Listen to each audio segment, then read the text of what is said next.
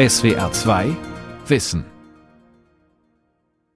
Mit der SWR 2 Aula und dem Thema Die neue Klassengesellschaft am Mikrofon Ralf Kaspari. In Deutschland werden wirtschaftlicher Erfolg und progressives Denken von einer neuen Mittelklasse getragen. Sie ist gut gebildet, hip und cool, sie verfügt über gute Einkommensstrukturen und repräsentiert die postindustriellen Trends, wie zum Beispiel die Digitalisierung.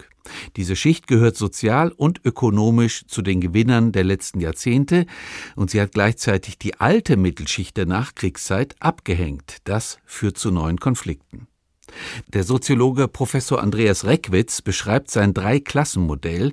Sie hören die gekürzte Fassung der SWR Teleakademie. Reckwitz beginnt seinen Vortrag mit der Beschreibung der alten Mittelschicht. Ich denke, dass man sagen kann, dass also die entfaltete Industriegesellschaft, die entfaltete industrielle Moderne, also in den westlichen Gesellschaften die 50er, 60er, 70er, vielleicht noch bis in die 80er Jahre hinein, in vielerlei Hinsicht eigentlich durchaus dem ähnelte, was äh, äh, Helmut Schelsky äh, mit diesem Begriff der nivellierten Mittelstandsgesellschaft umschrieben hat. Also sehr ähnlich auch hier dieses Modell von Ralf Dahrendorf von 1965, das sogenannte Hausmodell. Also das ist eigentlich eine Zeit und gerade denke ich, wenn man sich die Bundesrepublik Deutschland anschaut, aber auch wenn man sich die USA anschaut, in der man tatsächlich von einer recht großen Mittelklasse reden kann.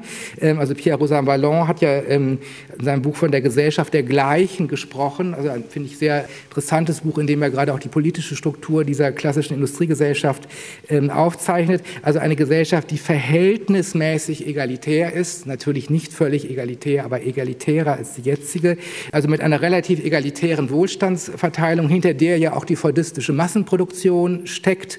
Aber was auch äh, natürlich gesehen werden muss, ist, dass diese nivellierte Mittelstandsgesellschaft auch einen kulturellen Aspekt hatte, nämlich auch eine gewisse kulturelle Gleichförmigkeit. Also man kann sagen, dass hier die Mittelklasse vor allen Dingen von dem angetrieben war, was man Statusinvestitionen nennen kann, also die systematische Arbeit an der Verbesserung ihrer eigenen materiellen Voraussetzungen und auch, dass eine gewisse kulturelle Konformität sehr kennzeichnend war.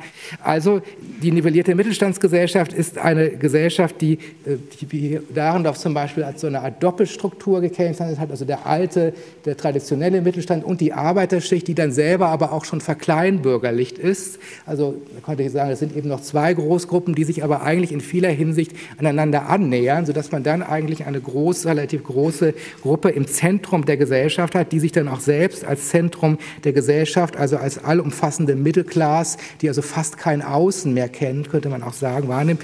Natürlich, es gab immer ein Außen, es gab da immer auch äh, Abgrenzung und Differenzmarkierungen, aber es ist letztlich also schon die Vorstellung einer fast äh, man könnte sagen, eines äh, stillgestellten Klassenkonfliktes in dieser Zeit, die natürlich auch äh, ähm, gestützt war von einer bestimmten sozialdemokratisch-gewerkschaftlichen Politik, aber durchaus auch von einer konservativ-christdemokratischen Politik, die da auch in ähnliche Richtungen letztlich agiert haben.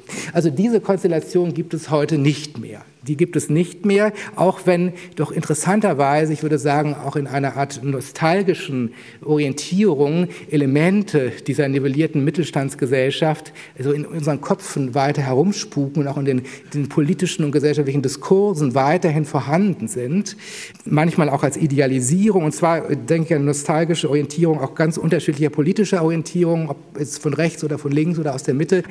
Aber es ist letztlich doch eine vergangene gesellschaftliche Formation. Ich würde sogar sagen, historisch gesehen ist das eine Art äh, Intermezzo, ja, also ein Intermezzo zwischen einer Phase, in der es Klassenkonflikte gab, und einer Phase heute, in der es wieder solche Konflikte gibt. Und dann gab es aber dazwischen äh, gewissermaßen diese Trance années glorieuses, in denen dann äh, die, äh, auch die ökonomischen Bedingungen, auch die politischen Bedingungen da waren, um da gewissermaßen eine Art äh, Befriedung einzubringen. Aber das war nur ein temporärer Zustand. Gut, aber warum jetzt ist diese Konstellation auseinandergebrochen? Also warum die Entstehung der Dreiklassengesellschaft? Was sind da die entscheidenden Faktoren? Also ich denke nicht, dass es einen Faktor gibt. Man muss da mehrere Faktoren zusammennehmen.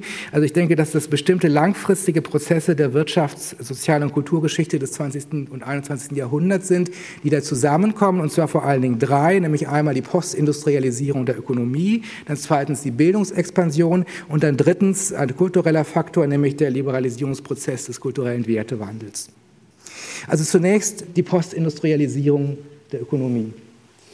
Das ist eigentlich sehr äh, bekannt. Also diese Fakten sind eigentlich breit bekannt, aber ich bin manchmal immer noch verwundert, also wie wenig sie dann doch eingegangen sind, auch in die Gesellschaftstheorie. Ähm, also wir erleben eigentlich in den letzten Jahrzehnten eine ganz grundsätzliche Transformation der ökonomischen Basis der westlichen Gesellschaften weg vom industriellen Sektor hin in den tertiären Sektor. Und das, das lässt sich auch anhand der Erwerbsstruktur, also schlagend deutlich machen. Ähm, also wir haben äh, also in Deutschland, also in Westdeutschland, darauf beziehen sich Statistiken dann ja immer, also eine Reduktion auch der Erwerbstätigen im, im industriellen Sektor von der Hälfte der Beschäftigten auf ungefähr ein Viertel. Also in den USA ist es noch drastischer, also das ist mittlerweile nur um die 15 Prozent Prozent sind. Also die, äh, die Beschäftigten im, im, im, industriellen Sektor sind deutlich zusammengeschrumpft im Laufe einiger Jahrzehnte. Und auf der anderen Seite, und das äh, spiegelbildlich hat, äh, haben die Beschäftigten im sogenannten Dienstleistungssektor, also im tertiären Sektor, stark zugenommen. Also in, in Deutschland zum Beispiel von 32 auf 74 Prozent. Also man muss sich das wirklich klar machen, was da innerhalb einiger Jahrzehnte passiert ist. Jetzt ist aber so, das Aufstieg des tertiären Sektors sagt eigentlich noch nicht viel aus. Also da sind wir ja schnell bei einer äh, These wie Dienstleistungsgesellschaft und das äh, ist verführerisch einfach und bringt uns, denke ich, nicht besonders weiter. Man muss nämlich in diesen tertiären Sektor selbst äh, reinschauen und das wurde ja auch häufig gemacht und dann sieht man eben, dass Tertiarisierung bedeutet, dass eben zwei völlig entgegengesetzte Arbeits- und Berufsformen in der Spätmoderne expandieren. Nämlich auf der einen Seite ähm, also die hochqualifizierte Wissensarbeit und auf der anderen Seite aber die sogenannten einfachen Dienstleistungen. Ähm, also das hat zum Beispiel, das ist eine sehr bekannte äh, Untersuchung der Arbeitssoziologen Groß Manning, also wo es darum geht, also die Veränderung der Arbeitsstruktur und da müsste man sich im Detail nochmal anschauen, geht es darum, dass auf der einen Seite die hochqualifizierten Tätigkeiten, also die Menge der sogenannten hochqualifizierten Tätigkeiten in der Gesellschaft stark zugenommen haben. Auch die einfach qualifizierten Tätigkeiten haben auch zugenommen und gerade diese Tätigkeit mit mittlerer Qualifikation, also was klassische Routinetätigkeiten in der Industrie zum Beispiel sind, das hat deutlich abgenommen.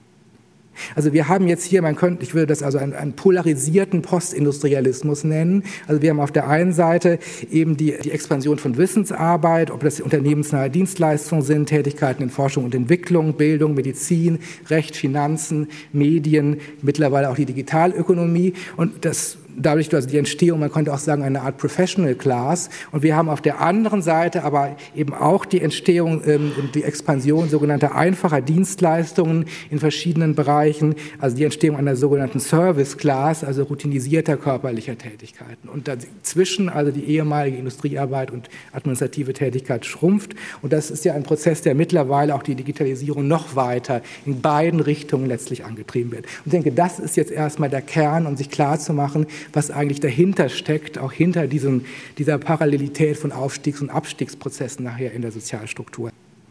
Also der polarisierte Postindustrialismus. Das, ein zweiter Faktor, der damit natürlich eng zusammenhängt, ist die Bildungsexpansion. Auch das ist ja eigentlich eine wohlvertraute Tatsache, von der ich mich aber auch immer wieder wundere, wie wenig sie also auch in die Gesellschaftstheorie letztlich eingegangen ist. Also die äh, Studienanfängerquote in Deutschland, wir wissen, es ist von, äh, von 6 Prozent auf 40 Prozent angestiegen innerhalb weniger Jahrzehnte. Auch in den USA ist es fast äh, äh, ähnlich. Das heißt, wir haben hier eine immer größer werdende Gruppe mit einer einer akademischen Qualifikation. Das ist keine kleine Minderheit mehr, sondern durchaus eine kritische Masse. Das wurde ja häufig auch sehr begrüßt. Wir haben aber auf der anderen Seite, und das ist ja auch das Interessante der Bildungsexpansion, die Bildungsexpansion hat eine Kehrseite, nämlich die Entstehung der sogenannten Bildungsverlierer und der sogenannten Niedrigqualifizierten. Das ist ja auch ein Produkt der Bildungsexpansion, dass nun also ehemals äh, sogenannte einfache Abschlüsse, die aber mal eben eigentlich die Normalabschlüsse waren, nun mittlerweile aber als niedrig qualifiziert gelten.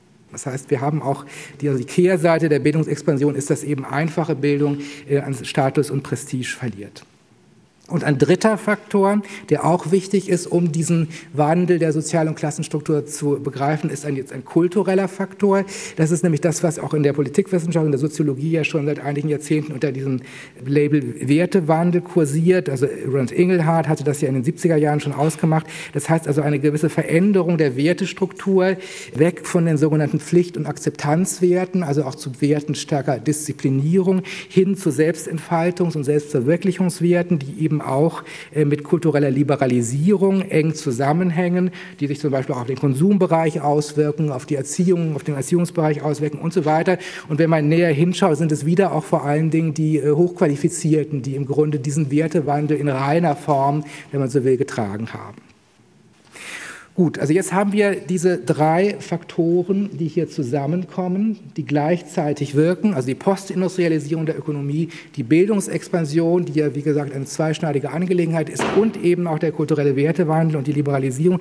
Und diese drei Prozesse verzahnen sich nun miteinander und führen nun eigentlich zu der Entstehung, das wäre jedenfalls meine These, dieser neuen Klassenstruktur, eben dieser Parallelität von Auf- und Abstieg, von Aufwertung und Abwertung. Also man kann sagen, dass das, was ich hier neue Mittelklasse nenne, man könnte auch sagen akademische Mittelklasse, dass die äh, ja genau die, äh, diejenige Gruppe ist, die von diesen drei genannten Prozessen im, vom, im positiven Sinne getragen wird, nämlich von der Postindustrialisierung im positiven Sinne, also der Expansion der Wissensökonomie, dann von der Bildungsexpansion und auch von der Liberalisierung und von den äh, neuen Selbstentfaltungswerten. Umgekehrt Umgekehrt muss man sagen, also dass die neue ähm, Unterklasse oder prekäre Klasse eben genau von den negativen ähm, Elementen dieser vor allen Dingen des ersten und des zweiten Wandlungsfaktors getragen wird, also der Entindustrialisierung und Entstehung eines Segments einfacher Dienstleistungen und eben auch der, des Entstehung, äh, der Entstehung ähm, dieser Kategorie der niedrig Qualifizierten.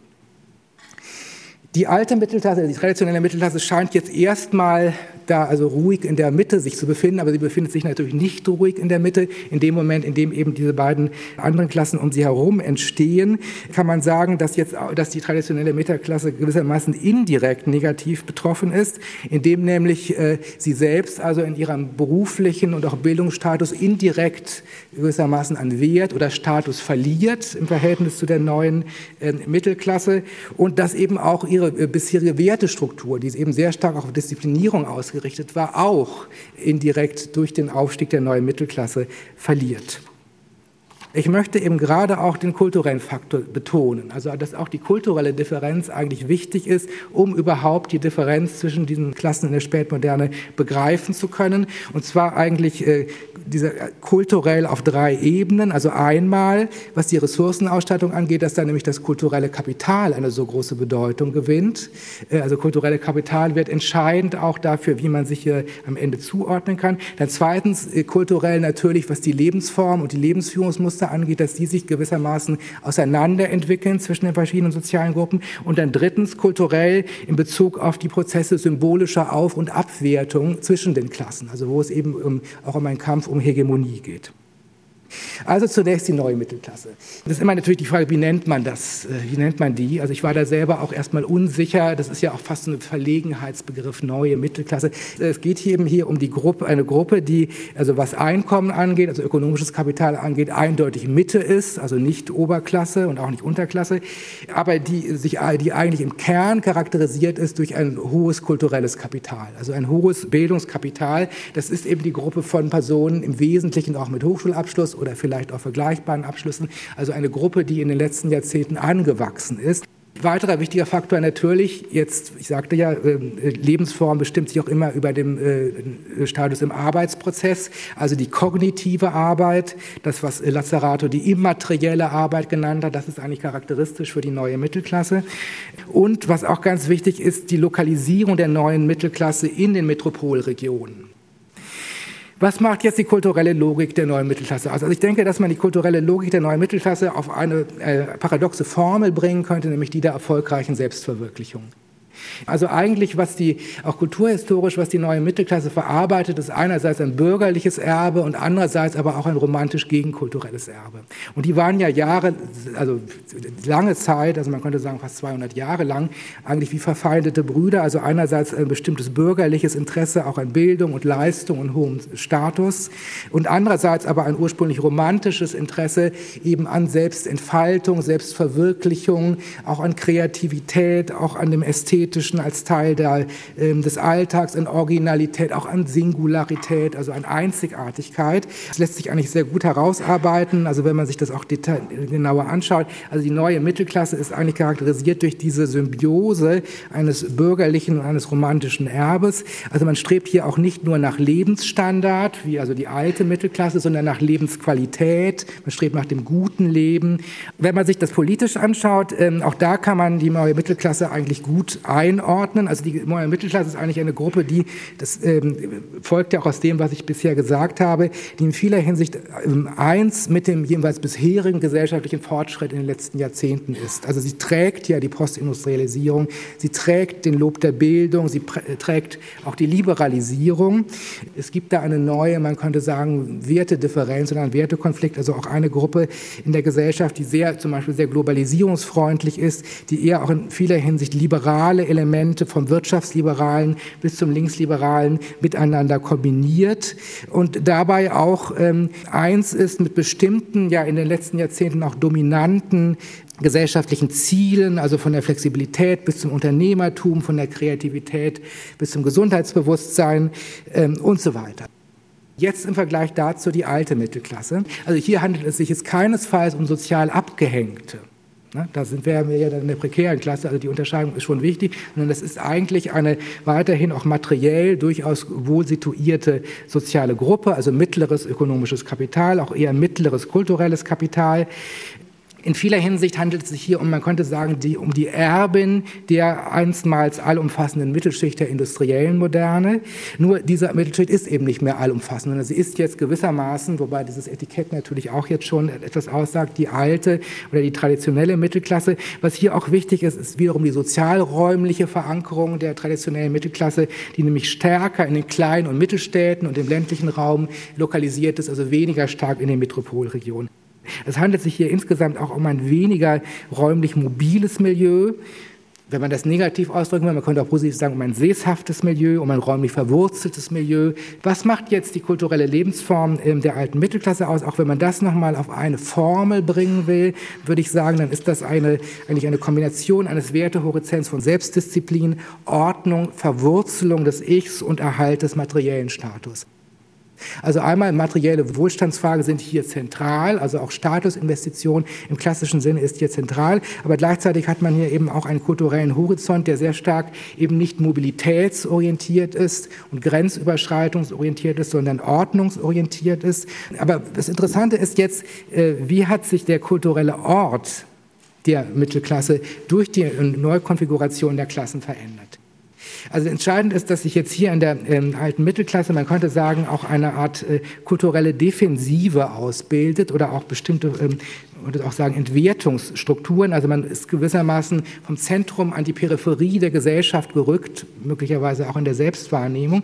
Und ich würde hier vor allen Dingen drei ähm, Dimensionen der Entwertung äh, nennen. Also einmal die räumliche Entwertung, also durch die, äh, ähm, äh auch die Orientierung der Ökonomie äh, auf die Metropolen, auch durch den äh, Bevölkerungsgewinn der Metropolen tendiert eben der ländliche Raum zur Entvölkerung, auch zum Verlust von Attraktivität, Infrastruktur und so weiter. Also die verwurzelte Existenz erscheint jetzt auf einmal bedroht. Also hier eine räumliche Entwertung. Dann eine zweite ähm, Ebene ist die Bildungs- und Berufsentwertung, also durch die Akademisierung und auch durch dieses Ideal des attraktiven Berufs, wie das ja die Wissensökonomie auch äh, vertritt, sehen sich eben mittlere Bildungsgänge oder sogenannte mittlere Routineberufe mit einem gewissen Prestigeverlust ähm, konfrontiert. Und eine dritte Ebene wäre dann, man könnte sagen, eine allgemeine kulturelle Entwertung, also wenn es jetzt um zentrale gesellschaftliche Werte geht. Also wie gesagt, der Wertehorizont äh, dieser Klasse ist sicher eher von Ordnung, Sesshaftigkeit und Disziplin ähm, geprägt. Und das sind aber Werte, die eigentlich auch mit dem Liberalisierungsprozess der Spätmoderne auch politisch immer mehr in die Defensive geraten sind, zugunsten von bestimmten Idealen von Autonomie, Mobilität und Entgrenzung. Damit sind wir jetzt auch bei der dritten Gruppe, bei der neuen Unterklasse oder bei der prekären Klasse.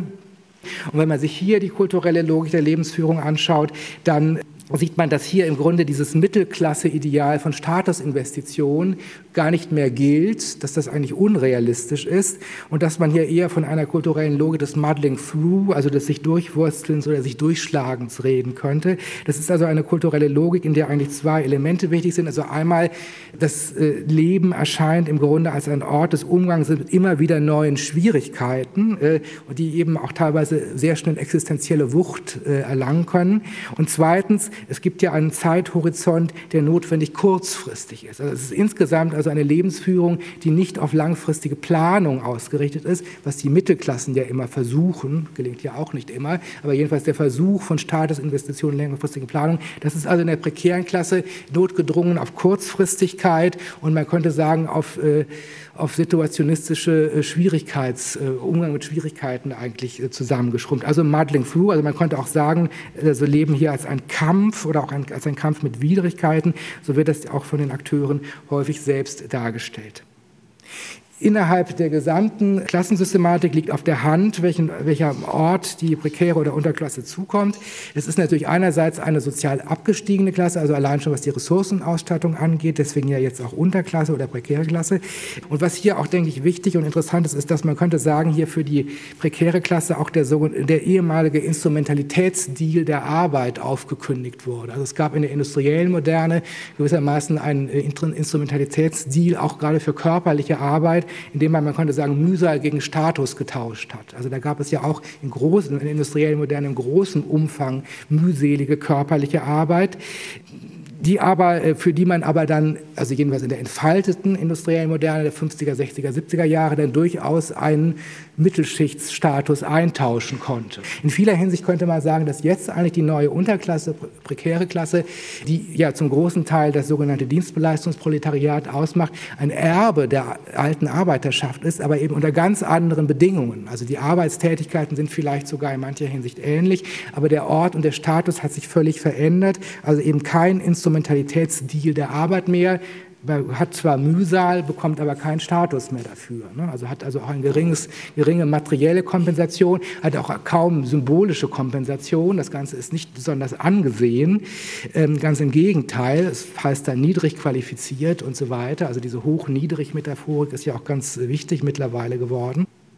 Und auch auf anderen Ebenen, also wenn man sich den kulturellen Lebensstil anschaut, gibt es ja auch eine äh, also massive symbolische Entwertung von dem, was in der sogenannten Unterklasse stattfindet. Also ein, es gab einen gesellschaftlichen Unterklasse-Diskurs, also ob es jetzt um die Gesundheit geht oder um den Körper oder auch um Geschlechterposition und so weiter. An verschiedensten Ebenen ist ja eigentlich eher die ähm, kulturelle, also die Unterklasse eher ein Objekt von bestimmten äh, Entwertungen, könnte man sagen, symbolischen Entwertungen also die Oberklasse kann man formal, denke ich, allein schon sehr gut zuordnen. Dazu wurde ja auch schon einiges geschrieben, nämlich über ihr Vermögen. Das ist also hier der entscheidende Unterschied. Das ist eben eine Klasse, die nicht vom Einkommen lebt, wie die Mittelklasse und auch die Großen als die Unterklasse, sondern im Grunde vom Vermögen. Das, was nicht ausschließt, dass man nicht trotzdem arbeitet. Also die neue Oberklasse unterscheidet sich da von der alten, dass sie eben trotzdem gewissermaßen auch am Erwerbsleben teilnimmt. Und dass man auch in vieler Hinsicht könnte, könnte man sagen, dass hier auch eine bestimmte kulturelle Formel, die man jetzt aus der neuen Mittelklasse kennt, nämlich erfolgreiche Selbstverwirklichung, offenbar auch in der neuen Oberklasse gilt, aber dass sie hier natürlich nochmal einen, noch einen anderen Dreh bekommt, also durch die größtmögliche Distanz zu den Notwendigkeiten. Also wenn man hier eine kulturelle Logik auch sucht in der Oberklasse, das ist ja nicht so einfach, weil diese Gruppe auch kultursoziologisch bisher kaum untersucht wurde, dann würde man sagen, es ist also vor allem diese Distanz gegenüber der Notwendigkeit, also man kann gewissermaßen freier aufspielen, wo die Mittelklasse in vieler Hinsicht ja auch die neue Mittelklasse gezwungen ist, ne, zum Beispiel in einem bestimmten Erwerbsalltag und so weiter.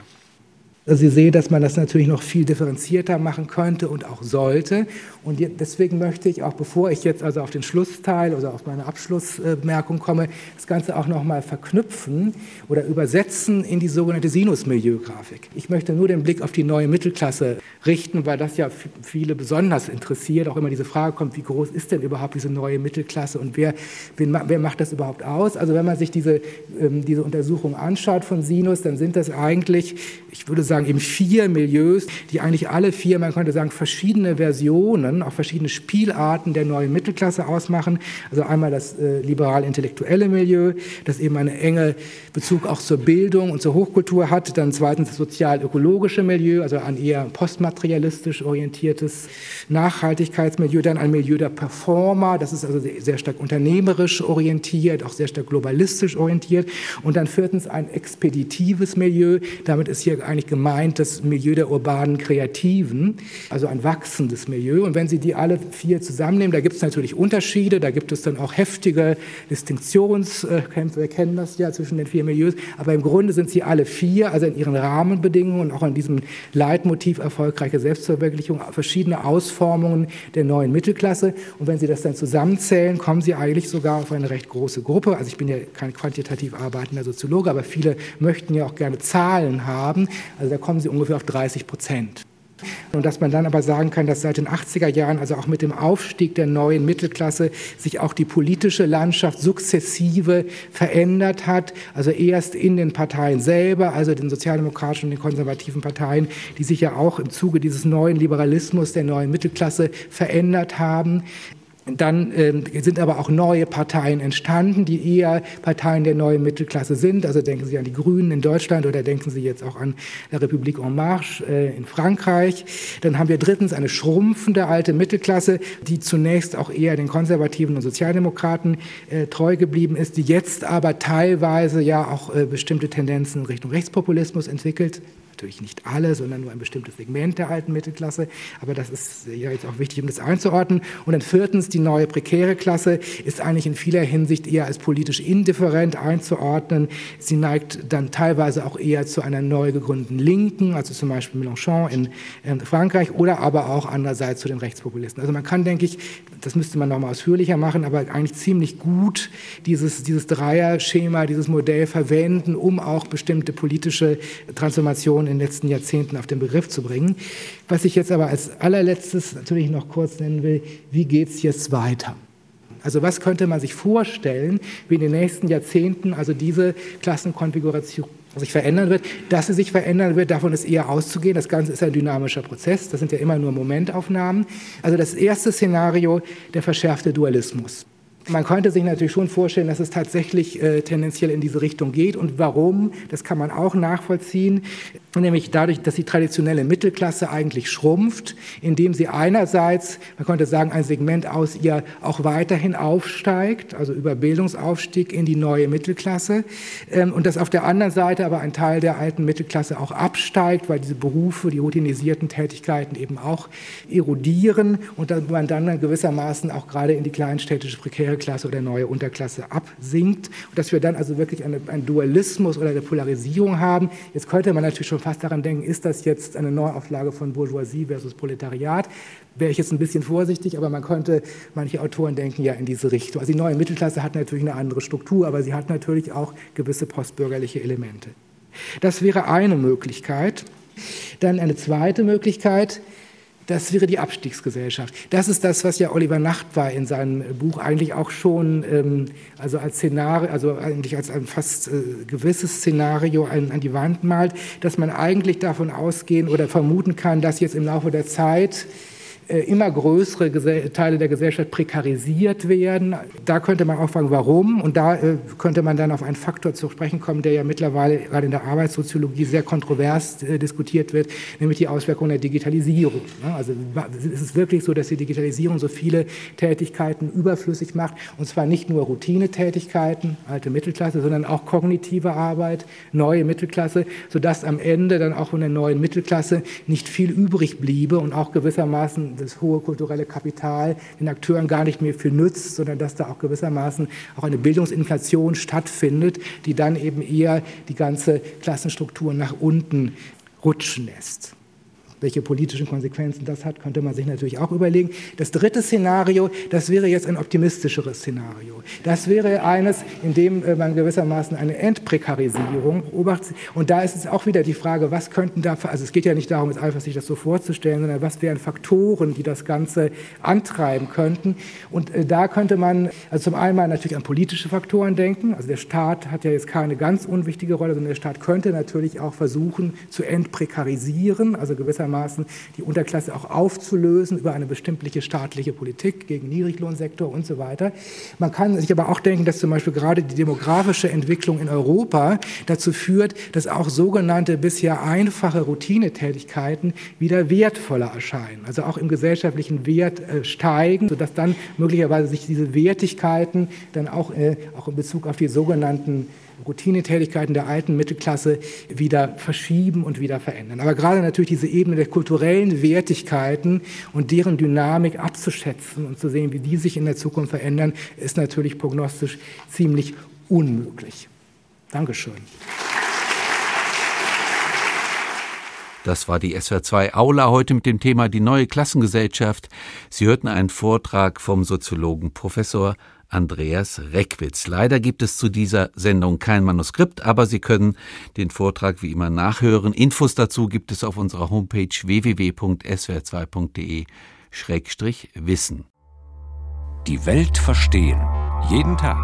SWR2 Wissen. Manuskripte und weiterführende Informationen zu unserem Podcast und den einzelnen Folgen gibt es unter swr2wissen.de.